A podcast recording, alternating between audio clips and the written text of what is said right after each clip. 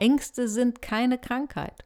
Oder vielleicht sind Ängste doch eine Krankheit. Was macht den Unterschied? Schauen wir uns erstmal an, was ist denn überhaupt der Sinn von Ängsten? Ängste sind an sich erstmal ganz wichtig. Sie sind unser Warnsystem, sie sind unser Alarmsystem und warnen uns vor Gefahren. Sie sind sowas wie innere Wächter. Und es ist ganz normal deswegen und auch ganz wichtig, dass wir Ängste haben, damit wir Gefahren wahrnehmen. Und die Übergänge sind natürlich fließend zwischen ganz normalen Ängsten, die wir haben, weil wir ein Bewusstsein von Gefahren haben, und übersteigernden Ängsten. Und wir haben auch unterschiedlich starke Ängste in unterschiedlichen Lebensphasen. An Schwellensituationen, zum Beispiel die Schwelle ins Berufsleben, die Schwelle in die verbindliche Partnerschaft, die Schwelle ins Elterndasein, die Schwelle in die Rente. An all diesen Schwellen haben wir verstärkt Ängste. Und das ist auch ganz normal so. Wo sitzen überhaupt die Ängste? Ängste lassen sich verorten einmal in unserem Fühlhirn, das limbische, sogenannte limbische System, und auch in den Amygdala. Das sind zwei mandelförmige Gebilde in unserem Gehirn, die sind paarig angelegt, die heißen Mandelkern. Und diese Mandelkerne sind sozusagen unsere Stress- und Angstzentren. Und ich will noch mal wiederholen, was ich schon einmal über das Ja- und Nein-Gehirn ausgeführt habe. Wenn du dir vorstellst, dein Gehirn sei durch einen, sei sozusagen horizontal in ein oberes und unteres Gehirn getrennt, dann sitzt die Angst im unteren Gehirn. Also da, wo unsere basalen, grundfähig, Grundfunktionen des Organismus gesteuert sind. Wenn wir von Ängsten beseelt sind, dann werden wir sozusagen von unserem unteren Gehirn gesteuert. Um deutlich zu machen, was es bedeutet, in einem Angstzustand zu sein, will ich mal einen Vergleich ziehen. Ich nehme da ganz gerne mal als Vergleich die, die Erdmännchen. Erdmännchen, diese Tiere sind, finde ich, eine wirklich total niedliche Spezies. Man sieht sie auch auf allen möglichen Karten, Postkarten, Kalendern, weil sie so niedlich sind. Und ich finde, man kann an den Erdmännchen eine ganze Menge über Ängste lernen. Bei den Erdmännchen, die ja immer in großen Gruppen leben, gibt es immer einen, der ist, der ist sozusagen der Wächter.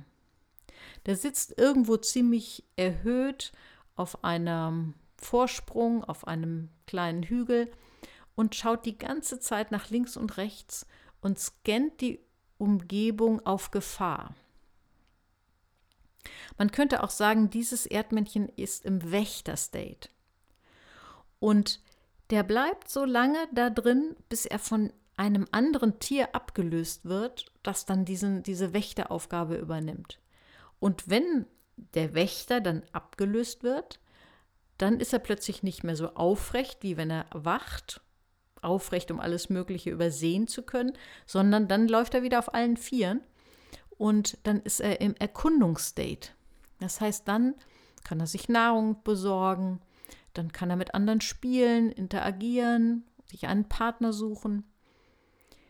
Und so ähnlich ist es auch bei uns Menschen. Wir sind entweder im Wächter-State, also voll konzentriert und auf Gefahrenerkennung fixiert, oder wir sind im Erkundungsstate. Das heißt, wir sind entspannt, wir können entspannte Dinge tun, uns mit ja neugierig mit unserer Umgebung und anderen Menschen beschäftigen. Wir können nicht das gleichzeitig machen. Und es gibt nun das Problem bei manchen Menschen, vielleicht auch bei dir, ist sozusagen der Wächter überaktiv. Das heißt, wenn du zu diesen Menschen gehörst, deren Wächter über, innerer Wächter überaktiv ist, dann bist du viel zu häufig in diesem starren, hochkonzentrierten, auf Gefahren ausgerichteten Zustand. Und dann kannst du nicht mehr neugierig deine Umgebung erforschen. Dann ist deine gesamte innere Konzentration auf Gefahren ausgerichtet. Und wenn wir in diesem Zustand sind, in diesem Wächter-State, dann wirkt sich das auf den gesamten Körper aus. Wir sind hoch angespannt Und sobald wir in unserer Umgebung irgendetwas wahrnehmen, was auf Gefahr hindeutet, dann kommt eine innere Alarmreaktion, dann steigt der Puls, der Blutdruck steigt, die Atmung wird schneller und wir kommen sozusagen in so eine Art Überlebensmodus. Es geht dann nur noch darum zu überleben. Und wenn wir in so einen Alarmzustand kommen, dann bedeutet das, dass wir sehr, sehr nach einem festen Muster reagieren, nämlich entweder Kampf, Flucht oder Erstarrung. Und was dann nicht möglich ist, ist, wie gesagt, neugierig die Umgebung zu erforschen Dinge genau zu betrachten, Kontakt zu haben mit anderen. Und bei manchen Menschen ist es so, man, wir kennen das alle phasenweise, aber es gibt Menschen, die immer wieder zu stark in diesem inneren Wächtermodus sind, die zu stark in einem konzentrierten, ängstlichen, angespannten Modus sind. Früher stammesgesichtlich gesehen, früher war das ein Überlebensvorteil. Wenn ich durch den Wald gehe und wahr, sofort wahrnehme, wenn sich ein wildes Tier nähert und blitzschnell reagiere, dann bin ich natürlich im Vorteil und äh, überlebe eher, weil ich ganz schnell vielleicht auf den Baum klettere, als jemand, der das erste Rascheln ignoriert. Heute aber, wo wir nicht ständig Gefahren, solchen, solchen Gefahren ausgesetzt sind, haben wir, da, haben wir oft das Problem, vielleicht kennst du das auch, dass unsere Risikobewertung fehlerhaft ist, dass unser innerer Wächter überaktiv ist, dass wir viel zu schnell und viel zu intensiv Gefahren wittern. Und dass es häufig dann auch zu einer Fehleinschätzung und zu einem Fehlalarm kommt.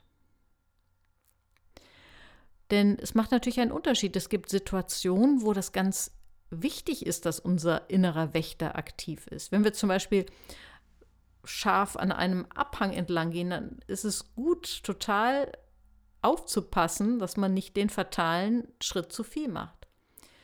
Wenn mir ein aggressiver Hund entgegenkommt, dann kann es gut sein, dass es das Überleben, mein Überleben oder meine Unversehrtheit schützt, dass ich ganz schnell zur Seite springe, wenn er auf mich zukommt. Wenn ich die Straße überquere, dann brauche ich in der Großstadt einen total ja, aktiven ähm, Scan-Blick auf Gefahren, um sicher über die Straße zu kommen.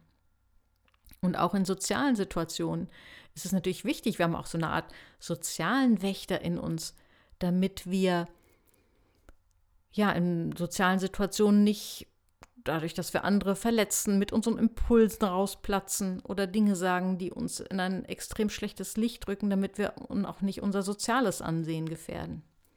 Das ist alles berechtigt. Aber es gibt eben diese Situation, dass unser innerer Wächter hyperaktiv ist. Und dann steht er uns im Wege. Dann nehmen die Ängste überhand. Da kommen wir jetzt in den Bereich von übermäßigen Ängsten. Es kann zum Beispiel sein, dass du eine Präsentation vor deinem Chef hältst und der fängt plötzlich mitten in der Präsentation an zu gähnen.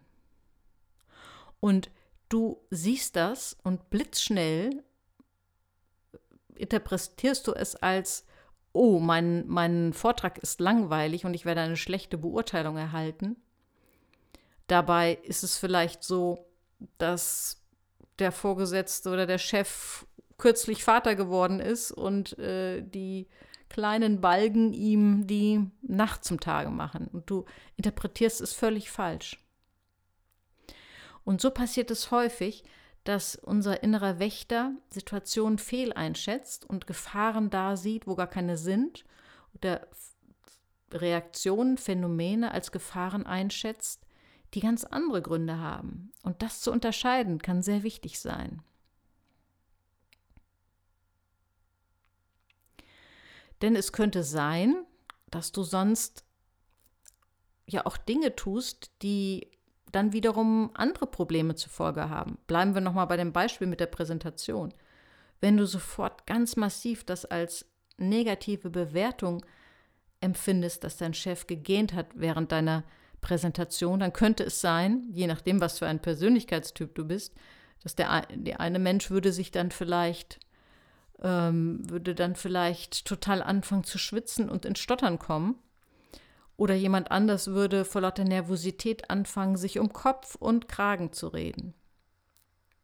Wohingegen, wenn du nicht so übersensibel reagieren würdest und es nicht als Gefahr einschätzen würdest, könnte es sein, dass du ganz entspannt deinen Vortrag weitermachst und sich hinterher eben rausstellt, dass das alles völlig in Ordnung hatte, in Ordnung war und das Gehen des Chefs eine ganz andere Ursache hatte. Ich glaube, es ist ein bisschen deutlich geworden, was ich damit meine. Ängste an sich und Gefahren wahrnehmen ist wichtig, aber es gibt da diese Schwelle, diese Grenze, wo wir Menschen die Neigung haben, überängstlich zu sein und dort Gefahren zu wittern, wo es nicht nötig ist und wo es uns einfach nur Stress macht. Was können wir denn nun eigentlich konkret tun, um Überängstlichkeit zu vermeiden, um verstärkte Ängste zu vermeiden. Einmal, und das ist ein Punkt, der ganz oft vernachlässigt wird, zum einen hilft es, wenn wir ganz allgemein Stress reduzieren. Das klingt jetzt erstmal ganz simpel, ist aber sehr wichtig. Wenn wir in unserem Leben Stress reduzieren, sind wir weniger ängstlich. Stress und Angst hängen zusammen. Es hat damit zu tun, wenn wir schon durch ein sehr hohes Stressniveau haben, dann können kleine Angstauslöser uns schon, können wir ganz massiv erleben und sogar in Panik geraten. Wenn unser allgemeines Stressniveau aber eher niedrig ist, dann können wir solche Angstauslöser meistens besser verarbeiten.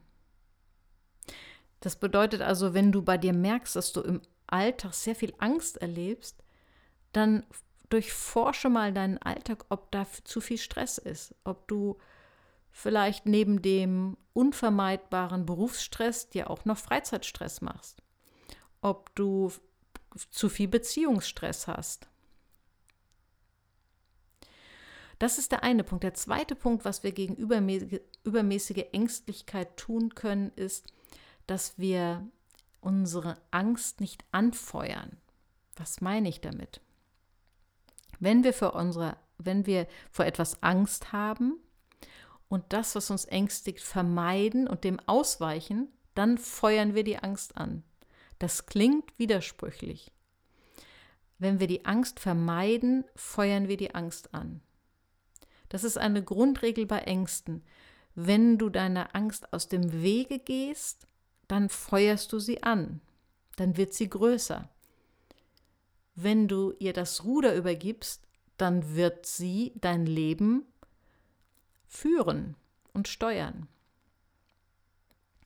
Das geht so weit, dass manche Menschen vor lauter Angst irgendwann nicht mehr ihre Wohnung verlassen, weil ihr Radius immer kleiner wird, weil sie der Angst immer mehr Macht gegeben haben. Vielleicht fing es damit an, dass jemand Angst hatte, auf der Autobahn zu fahren. Das ist, äh, haben viele Menschen, weil es da sehr schnell ist, weil man das Gefühl hat, dass die Gefahren da sehr groß sind.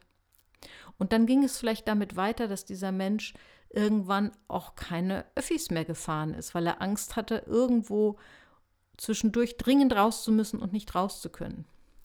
Und dann ging es vielleicht weiter damit, dass diese Person Angst hatte, in einen Supermarkt zu gehen, wo viele Menschen sind oder sich dort an die Kasse anzustellen, aus Angst davor, andere könnten merken, dass irgendwas mit ihm nicht stimmt oder dass er innere Panik hat.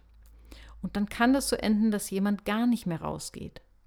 Dass jemand sein Haus nicht mehr verlässt, vor Angst, dass da draußen irgendetwas passieren könnte. Das klingt erstmal völlig irrational, ist aber gar nicht so selten.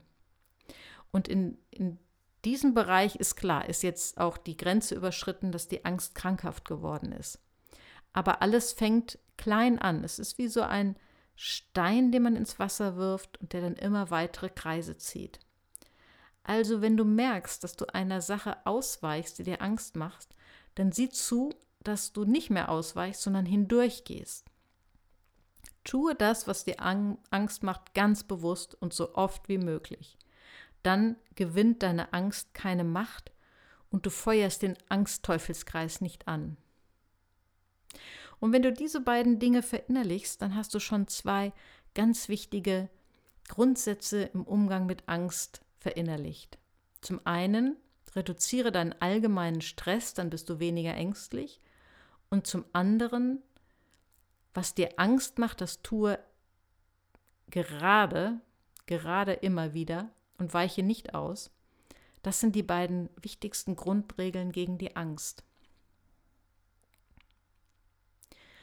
Und das Anfeuern von Angst kann ganz unterschiedlich aussehen. Ein Beispiel habe ich eben genannt mit dem Rausgehen, was erstmal anfing mit Angst vom Autofahren, Angst vor Öffi-Fahren, Angst vor Supermarkt, dann irgendwann Angst vom Rausgehen. Das kann natürlich ganz viele unterschiedliche Gesichter haben. Aber immer gilt, der Weg aus der Angst führt immer durch die Angst hindurch.